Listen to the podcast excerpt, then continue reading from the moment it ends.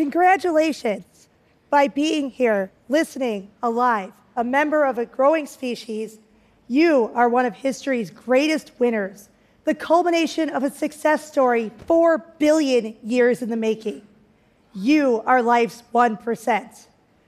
The losers, the 99% of species who have ever lived, are dead, killed by fire, flood, asteroids, predation, starvation, ice, heat, and the cold math of natural selection. Your ancestors, back to the earliest fishes, overcame all these challenges. You are here because of golden opportunities made possible by mass extinction. It's true. The same is true of your co winners and relatives, the 34,000 kinds of fishes. How did we all get so lucky? Will we continue to win?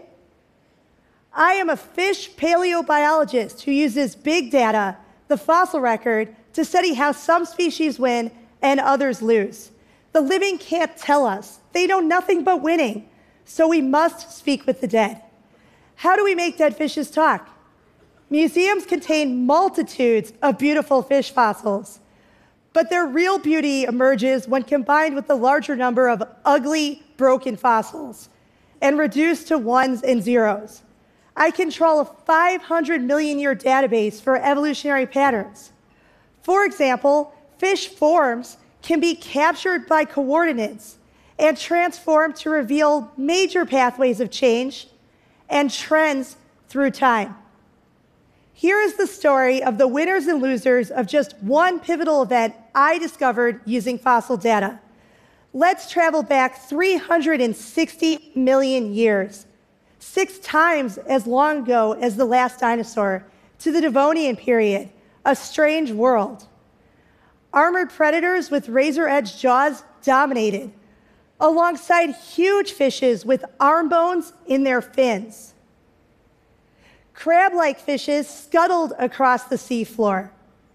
The few ray finned relatives of salmon and tuna cowered at the bottom of the food chain. The few early sharks lived offshore in fear.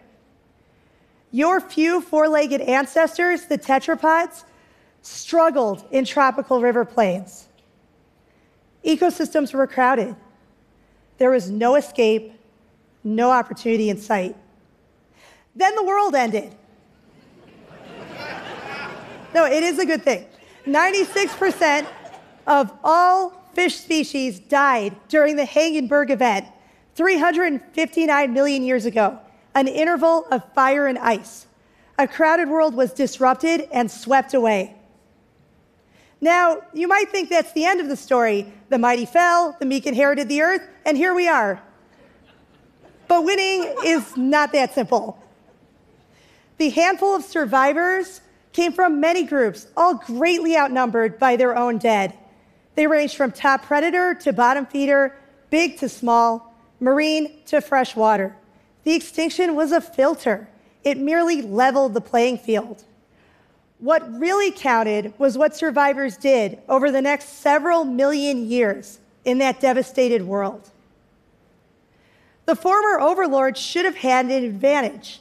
They became even larger, storing energy, investing in their young, spreading across the globe, feasting on fishes, keeping what had always worked, and biding their time.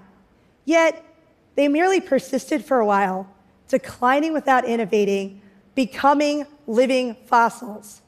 They were too stuck in their ways and are now largely forgotten. A few of the long suffering ray fins, sharks, and four legged tetrapods went the opposite direction. They became smaller, living fast, dying young, eating little, and reproducing rapidly. They tried new foods, different homes, strange heads, and weird bodies. And they found opportunity, proliferated, and won the future for their 60,000 living species, including you. That's why they look familiar. You know their names. Winning is not about random events or an arms race. Rather, survivors went down alternative evolutionary pathways. Some found incredible success, while others became dead fish walking. a real scientific term. I am now investigating how these pathways to victory and defeat repeat across time. My lab has already compiled thousands upon thousands of dead fishes, but many more remain. However, it is already clear that your ancestors' survival through mass extinction and their responses in the aftermath made you who you are today. What does this tell us for the future? As long as a handful of species survive, life will recover. The versatile and the lucky will not just replace what was lost, but win in new forms. It just might take several million years. Thank you.